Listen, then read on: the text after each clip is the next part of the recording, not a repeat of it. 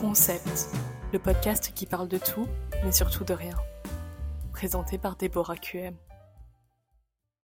Bonjour tout le monde, bienvenue dans ce nouvel épisode. Aujourd'hui, j'avais envie d'aborder un nouveau sujet, peut-être un petit peu plus scientifique, mais je me suis dit que ça allait bien avec la saison dans laquelle nous sommes entrés.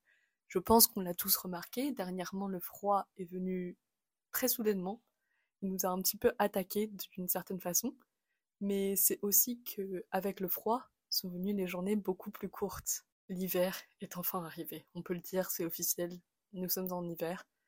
Et je ne sais pas vous, mais en général, en hiver, il y a toujours une petite baisse de morale qui s'installe chez moi, personnellement. Et c'est de ça dont j'avais envie de parler.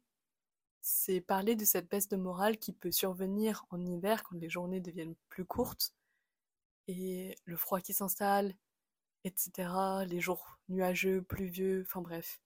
C'est la fin de l'été, on n'a plus de soleil, il fait principalement sombre, on se réveille, il fait nuit, on va se coucher, enfin, on finit notre journée, il fait nuit, et ça peut impacter le moral.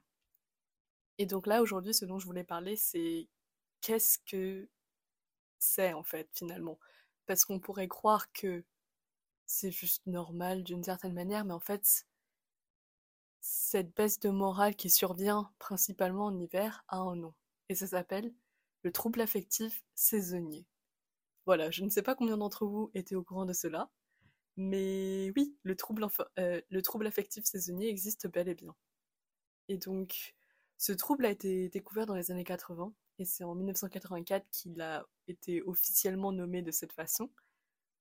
Et maintenant, il est même reconnu dans divers systèmes de classification de troubles psychiatriques, notamment les systèmes de DSM-4 et ICD-10 pour ceux que ça intéresse ou qui sont au courant, etc. Mais bref, maintenant, le TAS, c'est officiellement reconnu et c'est en fait associé à cette baisse de morale qui peut survenir à une saison en particulier. Ça, ça survient toujours à une saison en particulier, principalement l'hiver, mais ça peut également survenir en été, même si c'est beaucoup plus rare. Et en fait, ce qui va se passer, c'est qu'il va y avoir une rémission complète entre les saisons. Et c'est de ça dont je vais vous parler. En gros, maintenant, pour expliquer un petit peu plus ce que c'est le TAS, donc le trouble affectif saisonnier, c'est un en fait, c'est un ensemble de symptômes dépressifs qui arrivent à une saison en particulier. Donc les symptômes dépressifs, ça peut être euh, une baisse de morale, pas avoir envie de faire certaines choses, peu de motivation, peu d'entrain, etc. Mais contrairement à la dépression en elle-même, qui elle peut avoir plus de diminution, augmentation de l'appétit ou diminution, augmentation euh, d'heures de sommeil, le TAS a principalement une augmentation de l'appétit et des heures de sommeil qui est associée. Rarement une diminution, surtout une augmentation. Donc c'est ça qui permet un petit peu de différencier, mais c'est surtout que ça vient toujours à une saison en particulier. Et donc ça, veut dire que par exemple pendant l'hiver, il va y avoir une baisse de morale, mais dès qu'on arrive à l'été, ça y est, c'est un épisode, c'est terminé, on n'y pense plus du tout en fait. Tout va mieux finalement. Et c'est ça qui distingue le TAS de la dépression. La dépression, c'est une maladie qui est beaucoup plus long terme et qui affecte à n'importe quel moment finalement euh, sur des durées très longues. Et donc, le TAS affecte 18% des adultes. Enfin, 18% des adultes souffrent d'une forme modérée du TAS. Un nombre que je trouvais assez intéressant parce que finalement c'est quand même pas mal quoi. Et il y a surtout une plus grande prévalence chez les femmes adultes. Yes, toujours les femmes, hein. Bref, oui, il y a une plus grande prévalence chez les femmes adultes et évidemment les personnes qui euh, sont habituées à un rythme plus chaud. Donc par exemple, si jamais il y a quelqu'un qui habite de manière générale euh, en Thaïlande, à Bangkok, forcément, quand cette personne va débarquer en France, elle va être beaucoup plus touchée par le TAS du fait qu'elle n'est pas habituée à ce, ces quatre saisons et à ce manque de soleil. Donc les personnes qui vivent de manière générale dans un pays plus chaud peuvent souffrir, ont plus de chances de souffrir du TAS quand elles emménagent dans des pays euh, plus froids, d'une certaine façon. Et donc ça, c'est un peu ce qui définit le TAS. Et donc j'ai fait quelques recherches sur savoir comment en fait on peut savoir si on en souffre. Bien évidemment consulter un médecin, mais je vous donne des petites informations comme ça parce que je me dis c'est toujours bon de savoir d'où ça peut venir parce que je sais qu'on est beaucoup à souffrir de cette baisse de morale en hiver sans vraiment savoir pourquoi et je trouve que mettre les mots sur ce qu'on peut ressentir, genre savoir qu'il y a un terme qui existe, ça peut aider. Mais toujours consulter votre médecin, évidemment. Donc oui, ce qui permet de définir et de diagnostiquer en quelque sorte ce TAS, c'est le fait qu'il y ait une corrélation entre les symptômes et le moment de l'année où ça va survenir. Donc c'est ce que je disais un peu plus tôt, c'est qu'en gros vous allez souffrir de ces symptômes-là à une certaine saison, mais il va y avoir une rémission complète une fois que la saison est passée. Donc c'est ça qui permet de faire la distinction entre le TRS et la dépression par exemple. Un autre critère qui est très important, c'est d'avoir vécu en quelque sorte au moins deux épisodes majeurs dans deux années consécutives. Et aussi, il faut faire attention au fait qu'il n'y ait pas de corrélation entre les symptômes qu'on va expérimenter et d'autres stress qui peuvent survenir dans la vie. Enfin bref, je trouvais ça très intéressant et du coup j'ai un petit peu continué mes recherches et j'ai un petit peu cherché à savoir bah, pourquoi, d'où ça vient, pourquoi est-ce que l'hiver va mener à ces symptômes dépressifs ou cette baisse de morale. Et ce que j'ai trouvé, c'est que c'est principalement hormonal. En vrai, on aurait pu s'en douter. Mais tout ça, c'est principalement hormonal. La raison pour laquelle on va vivre ces symptômes-là, c'est hormonal et c'est notamment dû à la baisse de luminosité, de lumière, etc. Donc j'ai trouvé deux théories qui sont plus prévalentes, que j'ai revues euh, dans plusieurs euh, recherches. La première, ça va être lié à la mélatonine. Donc la mélatonine, je pense que vous en avez souvent entendu parler, notamment euh, parce qu'on en parle toujours pour ce qui est du sommeil. Grossièrement, c'est l'hormone du sommeil. C'est celle qui va vous faire dormir, en gros. Et en fait, la mélatonine, du fait qu'il y ait, elle va être sensible à la lumière, ce qui veut dire que tout se passe à travers les yeux. Vos yeux vont capter la lumière, et en captant la lumière, il va y avoir moins de sécrétion de mélatonine, ce qui peut expliquer par exemple quand en été vous pétez la forme genre à 23h parce que vous avez de la lumière genre, toute la journée. Et donc forcément, le soir, quand c'est l'heure de dodo, il y a un petit peu moins envie. Alors qu'en hiver, on est beaucoup moins exposé à la lumière, donc il y a une plus grosse sécrétion de mélatonine, ce qui peut mener à un, ce qui peut endormir en quelque sorte notre cerveau et faire en sorte qu'il y ait moins de transmission cognitive au niveau du cerveau parce que la mélatonine c'est un peu l'hormone qui va dire euh, ouais maintenant euh, bah, c'est l'heure de dodo quoi. donc ça veut dire qu'on entre dans un état un petit peu plus comateux et c'est ce qui explique un petit peu ces symptômes qu'on peut ressentir en hiver par exemple du fait qu'on est beaucoup moins exposé à de la lumière au quotidien donc il n'y a plus cette inhibition ou cette absence de sécrétion de mélatonine et au contraire en hiver on en sécrète beaucoup plus qu'en été. Sauf que cette théorie est un peu à débattre dans le comité scientifique, parce qu'en fait, ce qu'ils ont marqué, c'est que en...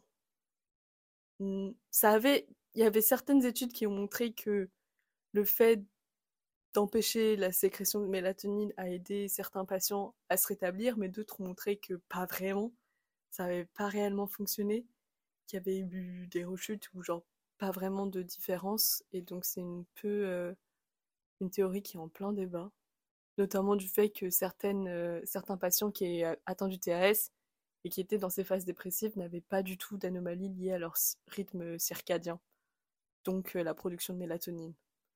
Et donc au final, on ne sait pas trop si la mélatonine a un rôle, mais c'est possible. Donc le deuxième coupable est la sérotonine. La sérotonine, c'est l'hormone qui va permettre de garder une stabilité émotionnelle. C'est elle qui est en charge de cela. Et en fait, sa sécrétion est liée au soleil. Ce que les scientifiques, euh, enfin, les études ont démontré, c'est que pendant les jours ensoleillés, il y avait une plus grande sécrétion de sérotonine comparée aux jours euh, moins ensoleillés. Donc, ce qui explique qu'en hiver, on puisse expérimenter ces symptômes.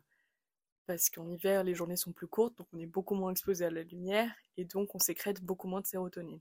Mais ce qu'ils ont surtout remarqué, c'est que les patients atteints du TAS avaient en général un système euh, sérotoninergique déficient, ce qui signifie que eux étaient beaucoup plus sensibles à cette diminution de sécrétion de cette sérotonine et étaient donc beaucoup plus à même de souffrir du TAS. Et ils ont, pu le démontrer parce qu'ils ont utilisé euh, l'hormone précurseur, celle qui va mener à la création de la sérotonine, ils en ont donné à certains patients atteints du TAS ils ont remarqué que ces patients-là s'en sortaient beaucoup mieux après. Ils parvenaient à surmonter en quelque sorte le symptôme comparé à ceux qui n'en avaient pas. Et donc c'est pour ça que par exemple certains peuvent être, euh, on peut leur donner des médicaments qui permettent d'augmenter euh, la sérotonine, la sécrétion de sérotonine, etc. Et ça peut aider avec les symptômes. Mais ce n'est pas la méthode qui est préférée en termes de traitement du TAS, parce que la forme de traitement qui est préférée pour le TAS, c'est notamment l'exposition à la lumière.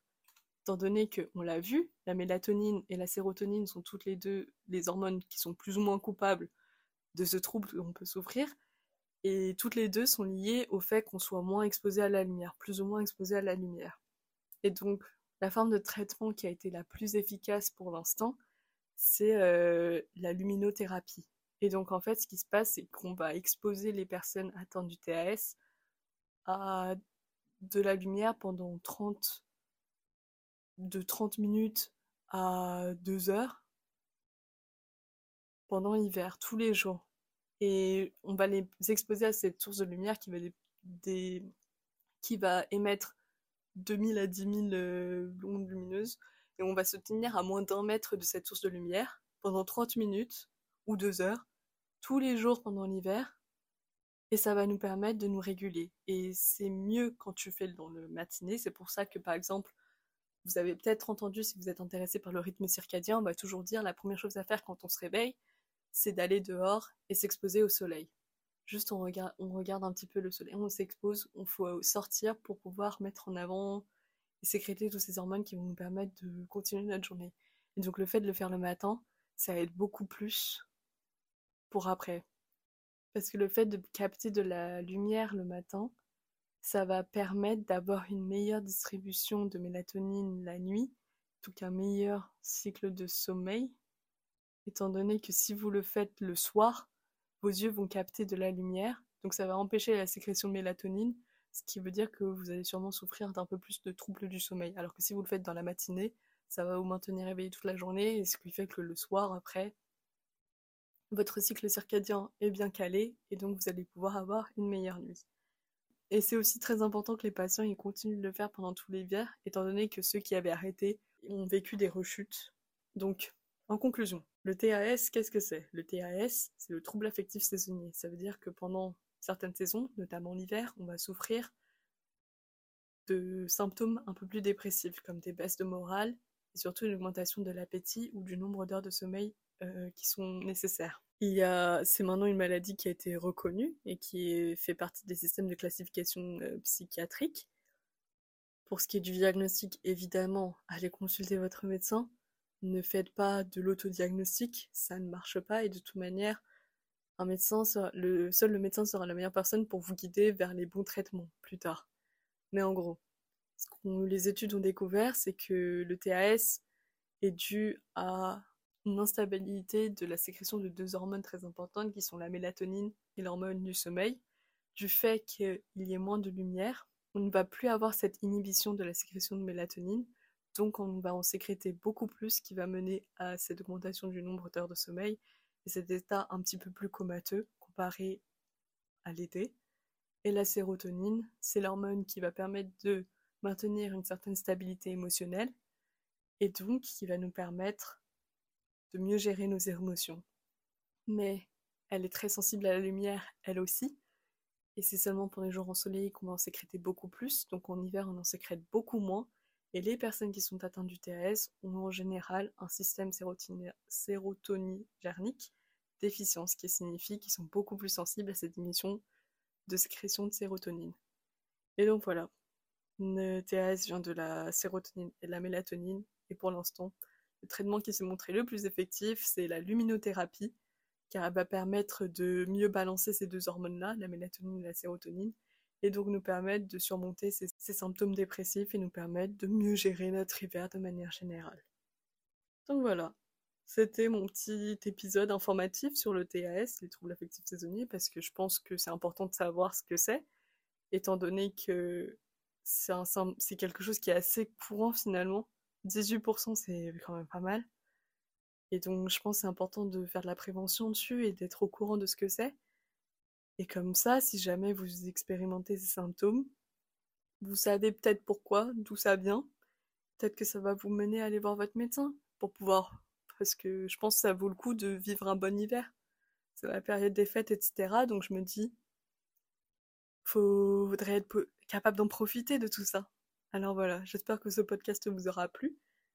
Si jamais vous avez des questions, n'hésitez pas à me contacter sur mes réseaux sociaux. Je serai très heureuse de vous répondre ou de vous rediriger vers les bonnes ressources. Si jamais vous avez des commentaires à faire, parce que je, si jamais il y a des erreurs ou des choses à corriger, n'hésitez pas à m'envoyer un message également. Et euh, voilà, j'espère que cet épisode vous a plu et je vous retrouve la semaine prochaine. À plus.